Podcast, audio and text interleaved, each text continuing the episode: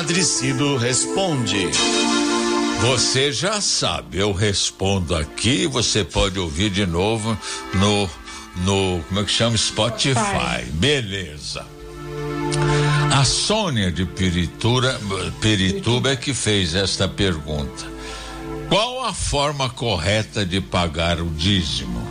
Ô Sônia, antes de mais nada é preciso que tenhamos uma consciência muito clara do que é e do que não é o dízimo.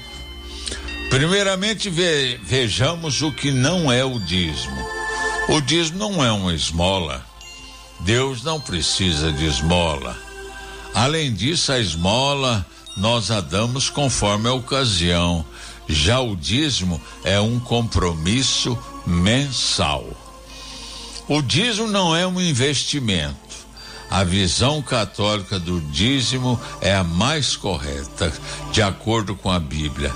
Nós católicos não damos o dízimo para receber mais. Isso é negócio com Deus e Deus não faz esse negócio. Nós católicos damos o dízimo porque já sabemos tudo de Deus, já recebemos tudo de Deus um pouco do que ele nos deu a gente devolve. É por aí, não é? Com o dízimo. O dízimo não é uma obrigação que pesa sobre o ponto de, a ponto de nos obrigar a sacrifícios. O Senhor prefere um, um, coração contrito, uma vida de compromisso com Ele e com os irmãos. Quem não puder mesmo pagar o dízimo não será excluído nem do amor de Deus, nem da comunidade por causa disso. E o que é o dízimo? É o fruto da consciência de nossa corresponsabilidade com a missão da igreja. É um dever de gratidão a Deus por seu infinito amor, por sua providência que jamais falha. Por isso, o dízimo tem três finalidades: a manutenção da casa de Deus. Nossas igrejas precisam ser limpas, bem enfeitadas, bonitas, como sinal da nossa certeza de que nelas nos encontramos em família com o Pai do céu. A segunda finalidade é a obra de evangelização.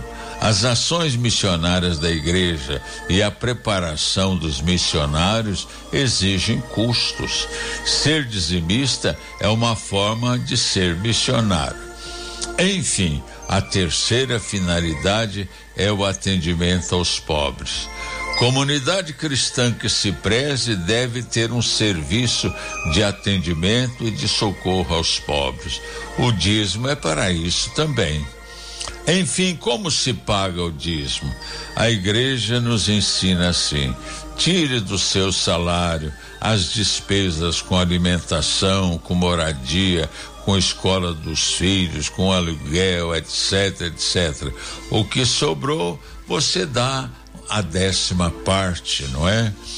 Para terminar, o ideal seria que todos os que trabalham paguem o dízimo.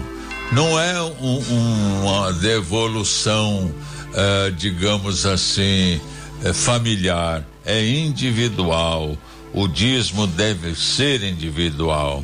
Fica mais de acordo com o mandamento bíblico. É isso aí, minha querida. Fique com Deus.